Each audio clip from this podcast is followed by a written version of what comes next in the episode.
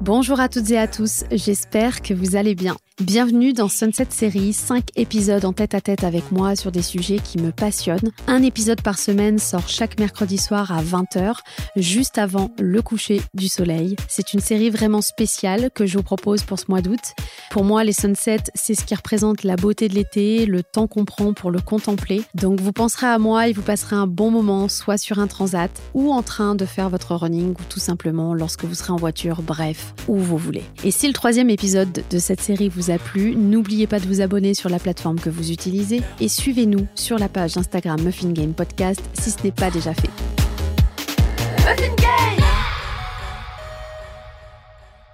Dans cet épisode, je vais vous partager l'ensemble de mes réflexions qui m'ont conduite à trois étapes clés pour se détacher du regard des autres. C'est pas une vérité universelle, hein, donc euh, prenez ce qui résonne pour vous, mais j'espère du fond du cœur que ça vous aidera parce que euh, c'est un sujet tellement bloquant chez les femmes que ça en dirige presque toute leur vie. Les femmes s'empêchent de faire plein de choses tellement elles sont préoccupées par ce qu'on va penser d'elles. Elles se brident, elles se freinent, alors qu'elles sont libres de tout. Elles s'empêchent de faire naître des projets, de parler de sujets impactants qui pourraient aider des milliers de gens, de danser debout sur les tables parce qu'elles en ont envie tout simplement, euh, tout comme de mettre une robe qu'elles adorent sous prétexte que leur corps ne satisferont pas les gens qui les regarderont. Je trouve que c'est d'une violence inouïe et que aucune femme ne mérite d'être traitée ainsi. On ne l'accepterait pas d'une personne extérieure, mais on se le fait subir soi-même à l'intérieur. Et c'est de ça qu'il s'agit. Je vais vous aider à transformer ce dialogue intérieur qui est beaucoup trop dur. La première question qui m'est venue, c'est est-ce qu'on peut vraiment se détacher du regard des autres et est-ce véritablement nécessaire? Je me suis sincèrement posé cette question. Est-ce que ce ne serait pas une injonction de plus un peu en filigrane, une forme de quête impossible à satisfaire au final, voyez? Je me suis vraiment demandé si c'était ça le plus important. Parce que je me dis que euh, en mettant le focus sur le regard que nous nous portons, est-ce que celui des autres est si important? Est-ce que en changeant le regard qu'on se porte et l'auto-jugement qui va avec, est-ce que ça ne changerait pas l'impact de ce que les autres pensent de nous? Lorsqu'on crée un socle solide qui vient nourrir notre estime, le regard des autres n'a plus de valeur parce que euh, celui que l'on se porte l'emporte en fait. Et je ne sais pas si vous me suivez, mais c'est le sujet du prochain podcast. Mais est-ce que changer avant tout son propre regard, sa perception de soi-même nourrirait une sécurité intérieure si forte que de façon automatique et rapide, on se délesterait naturellement du regard des autres? Je sais, euh, ça fait beaucoup de questions, mais c'est essentiel parce que tout serait plus simple et on mettrait fin à une quête sans fin. Tu le vis sûrement dans ton quotidien, euh, on l'a tous eu, je pense déjà. Euh, tu as déjà peut-être eu une remarque sur ton style vestimentaire ou ta nouvelle coupe de cheveux ou sur la nouvelle activité que tu viens de créer ou même sur tes premières prises de parole en public ou sur les réseaux sociaux eh bien ça va te toucher ce que les gens vont dire ou penser de toi. C'est pas la peine de chercher à savoir si c'est normal ou pas normal, puisque tout ça vient d'une construction de notre système. J'en avais fait une vidéo sur euh, Insta que c'est même physiologique et biologique. Euh, en fait, les hommes de la préhistoire euh, avaient cet instinct de survie, c'est-à-dire qu'ils savaient que s'ils croisaient un ours, c'était lui ou l'ours. Et donc, il y avait vraiment cette nécessité euh, de devoir se battre parce qu'il y avait un danger de vie ou de mort. Et donc, dès la préhistoire, l'homme, enfin l'être humain, oui, l'homme, a compris qu'il fallait qu'il appartienne à un groupe.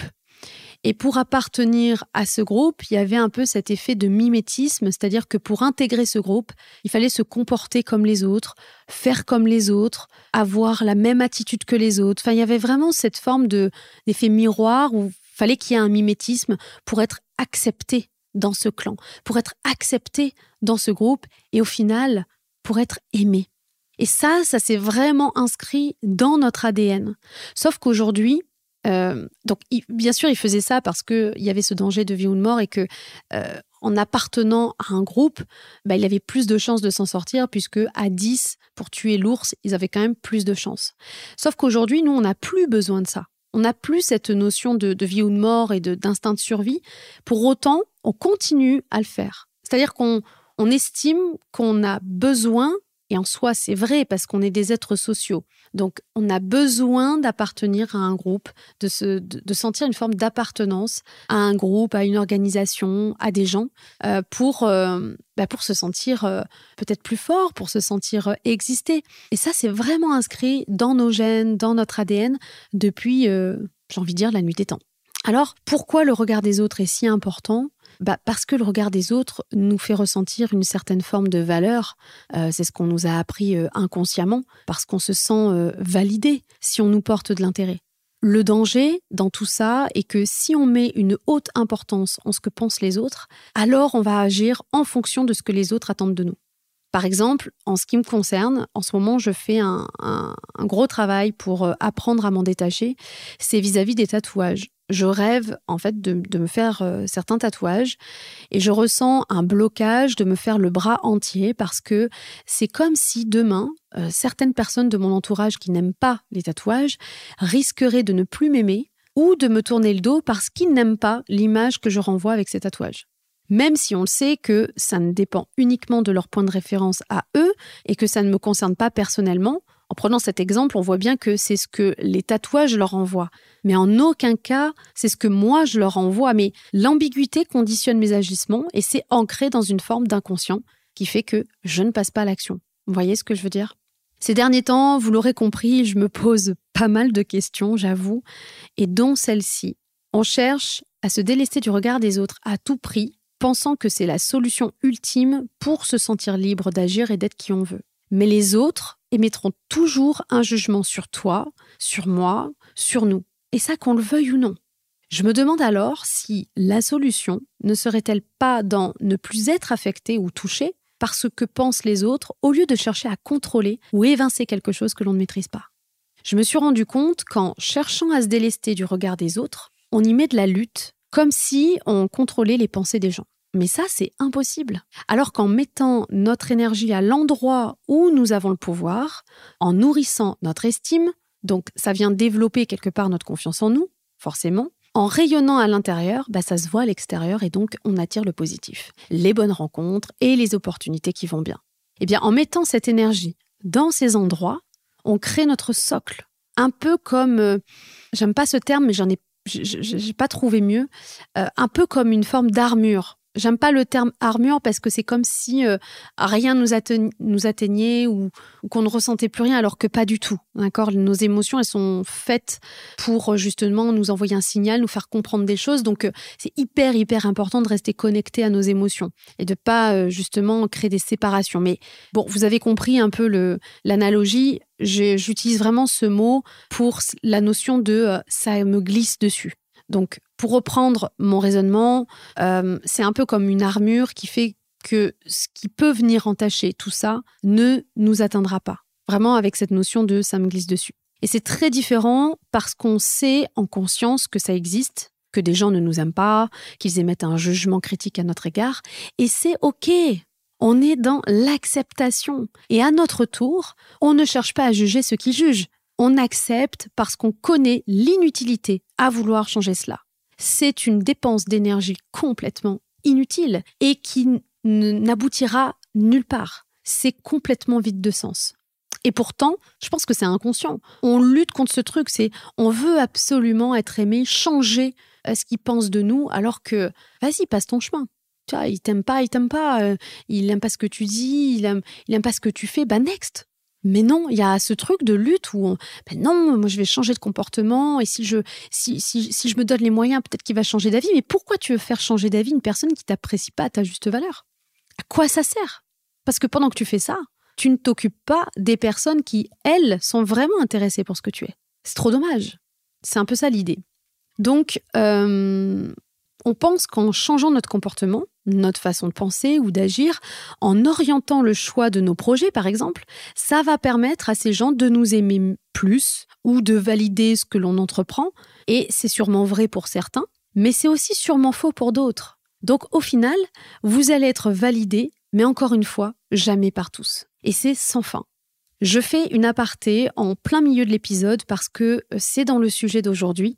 Je veux te parler de l'immersion Aloha, que j'ai créée dans ce sens pour apprendre à se délester de ses complexes physiques, à transformer sa perception de soi et de se libérer du regard des autres. On est vraiment en plein dans le sujet. Si vous écoutez de façon régulière et de façon fidèle, ce que je souhaite, euh, les épisodes de Muffin Game, vous avez sûrement déjà entendu parler de l'immersion Aloha, puisque comme l'immersion se déroule en septembre, vous l'aurez compris, je vais vous en parler tout l'été. Euh, c'est vraiment euh, une immersion qui va te permettre de mettre en pratique justement tout ce que tu es en train de conscientiser à ce moment précis. Je t'explique en quelques mots ce qu'est cette immersion et tu verras si elle résonne en toi, si tu sens que c'est le bon moment et que malgré ta peur d'y aller, et je tiens à le préciser que c'est normal que tu aies peur parce que ça veut dire que tu t'apprêtes à faire quelque chose qui est important pour toi et, et qui va te faire grandir. Et tu le sais au fond de toi. C'est pour ça que tu flippes. Donc malgré ta peur de l'inconnu, tu te demandes sûrement ce que tu vas trouver là-bas. Et j'ai envie de te répondre que tu vas à nouveau rencontrer la femme fabuleuse et canon qui vit en toi. Si tu sens que cette aventure, elle t'appelle, que tu sens que je suis la bonne personne pour toi, pour t'accompagner sur ce chemin, tu as l'élan de me faire confiance, eh ben, réserve ton appel avec moi directement sur mon site marielle-caso.com dans le menu Immersion Aloha et on en discute toutes les deux toutes les deux. Pourquoi? Parce que c'est une immersion féminine réservée aux femmes. Aloha se déroulera sur l'île du Levant dans le Var, donc dans le sud de la France, du 17 au 20 septembre prochain. J'ai réservé une villa de rêve sur le front de mer euh, pour vivre une expérience unique avec un groupe de 12 femmes. C'est limité euh, parce que euh, les maisons sur l'île euh, sont pas très grandes, étant donné que tous les permis de construire maintenant ne sont plus possibles, comme les possibilités d'agrandir. Donc les maisons ne sont pas très grandes. Donc j'ai loué l'une des plus grandes.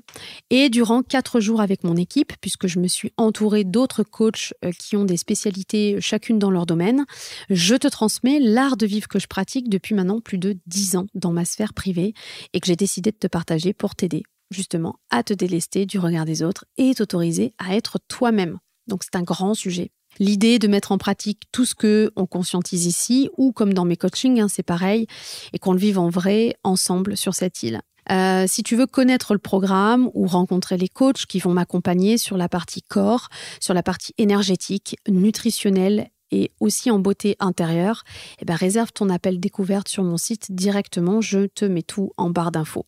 Voilà pour la petite aparté mais qui était importante.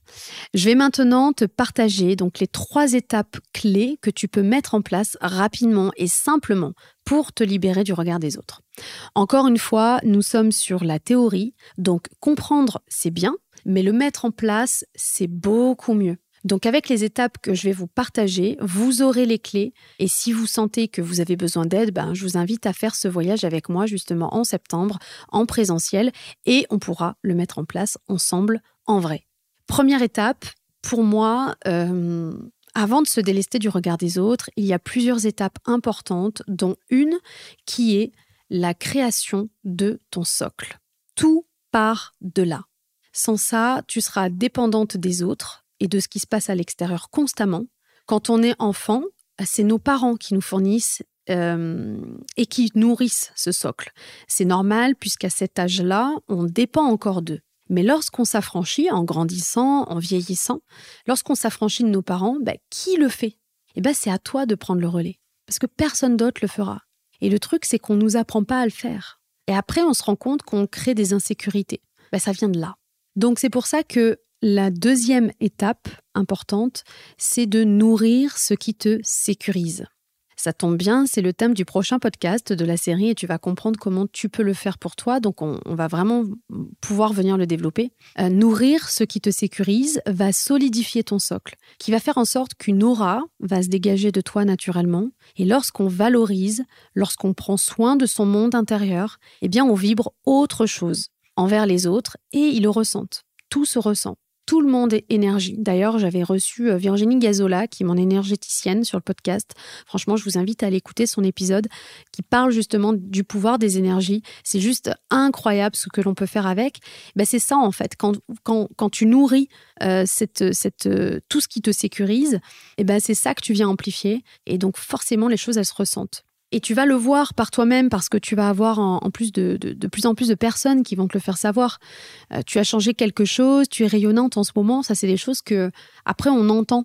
Euh, ou alors, tiens, c'est fou, tu cartonnes en ce moment, il y a plein de belles choses qui t'arrivent ces derniers temps, c'est cool. Ou euh, j'ai vu que tu avais de la chance de connaître cette personne. Vous voyez, ce genre de, de remarque qui fait que, ben, tiens, il y a quelque chose qui a changé ou j'ai changé quelque chose et du coup, les autres le ressentent. Et ils me le font savoir.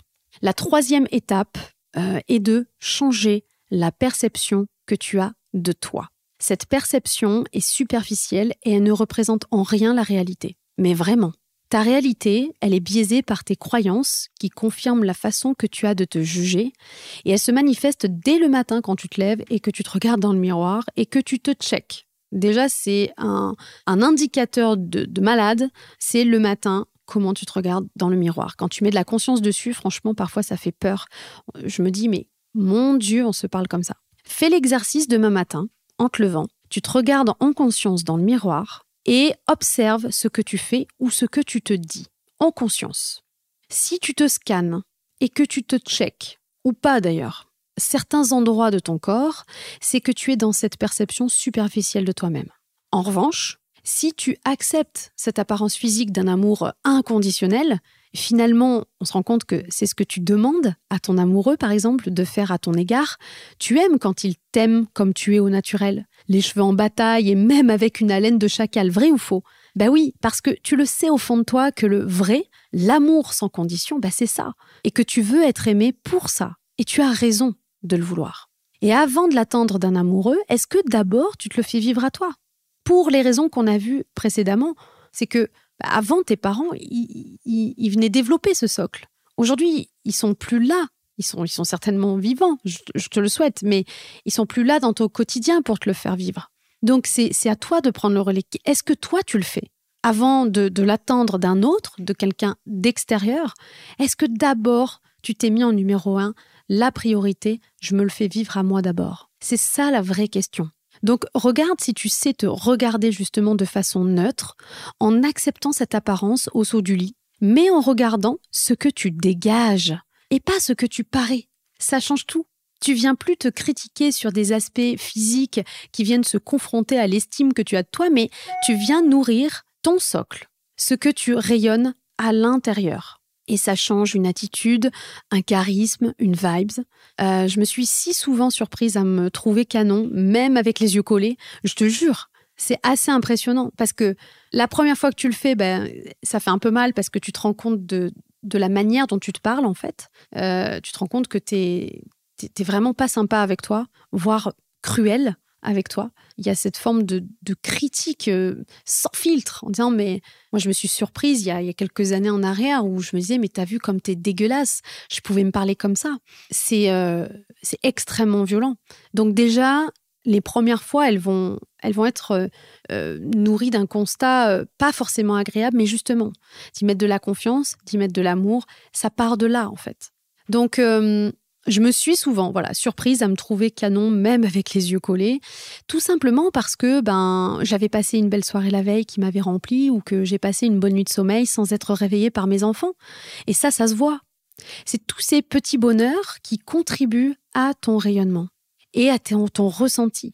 C'est surtout ça. Et en te regardant ainsi, tu transformes la façon dont tu te voyais. Tu arrêtes d'être insultante envers toi. Tu arrêtes de te rabaisser. Tu arrêtes d'être relou en fait parce que c'est invivable de s'auto-évaluer constamment sur des aspects irrationnels. Quand tu dis ah là là les cheveux ça va pas du tout, ah mes hanches elles sont trop larges, mes seins ils sont trop petits, mon nez il est trop gros, mais ton mec te dirait ça, tu le vivrais mais comme une forme de harcèlement. C'est juste horrible. Et tu aurais raison de le prendre comme, cette, comme une forme de harcèlement, parce que c'est du harcèlement. Et pourtant, tu te parles comme ça.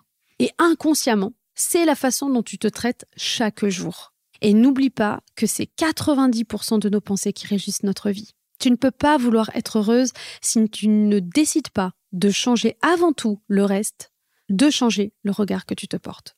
Donc, se délester du regard des autres euh, bah, n'est pas un objectif, c'est pas un but en soi, c'est la conséquence ou le résultat, tu l'appelles comme, euh, comme tu veux, c'est le résultat de ces trois étapes que tu auras mis en place de façon délibérée et choisie, que tu auras expérimenté et que tu auras euh, intégré en ressentant le pouvoir que tu as sur ça et non sur ce que penseront les autres.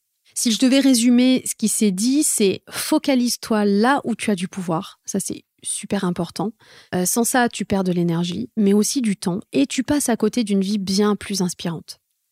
Aussi, petit rappel essentiel, euh, les gens qui t'aiment réellement et sincèrement sont ceux qui se soucient toujours de ce qu'ils te font vivre et ressentir. Si ce n'est pas le cas, c'est que tu es en face de quelqu'un qui ne t'aime pas comme tu mérites de l'être. Et ça vaut aussi pour toi avec toi en commençant le matin devant ton miroir. Tu peux faire des efforts, donner le maximum de toi, tu peux même essayer de changer pour que cette personne t'apprécie, mais tu ne contrôles pas l'amour ou l'intérêt que les autres ont pour toi. Parfois, il faut savoir laisser les gens partir, non pas parce que tu t'en fous, mais parce que eux s'en foutent. Et il vaut mieux adapter sa vie à leur absence plutôt que d'abaisser tes standards et d'accepter des comportements que tu ne mérites absolument pas. Tu as le pouvoir sur ça, tu as le choix, tu as des solutions, décide-le par amour pour toi.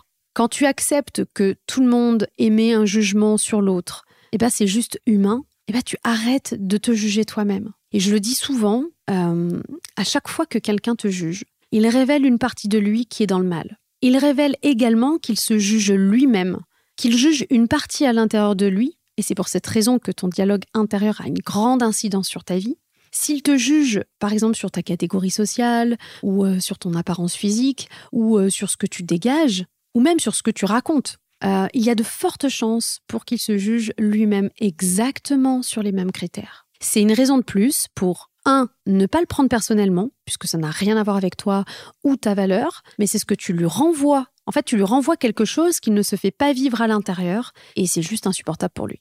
Et euh, petit 2, c'est une raison de plus pour ne plus donner de l'importance à leur regard qui dépend de leur propre jugement en fait et de leur propre névrose. Tout ça, ça t'appartient pas. Et tu ne dois en aucun cas être dirigé ou diriger ta vie par ça. Donc il vaut mieux être détesté pour ce que tu es que aimé pour ce que tu n'es pas. J'ai choisi moi en tout cas. N'hésite pas à venir me dire euh, ce que tu en penses et ce que ça soulève pour toi.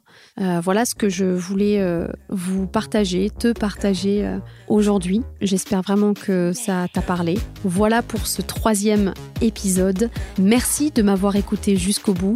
Vous êtes des meufs en or. si le podcast vous a plu, prenez quelques minutes pour le noter 5 étoiles, puis déposer un commentaire. Ça m'aide beaucoup pour rendre visible Muffin Game. On se retrouve la semaine prochaine pour l'épisode dédié à comment on nourrit, comment on crée une sécurité intérieure pour se faire vivre une vie plus sereine et plus apaisée. Vaste programme, j'ai hâte. Je vous embrasse, bisous, bye bye.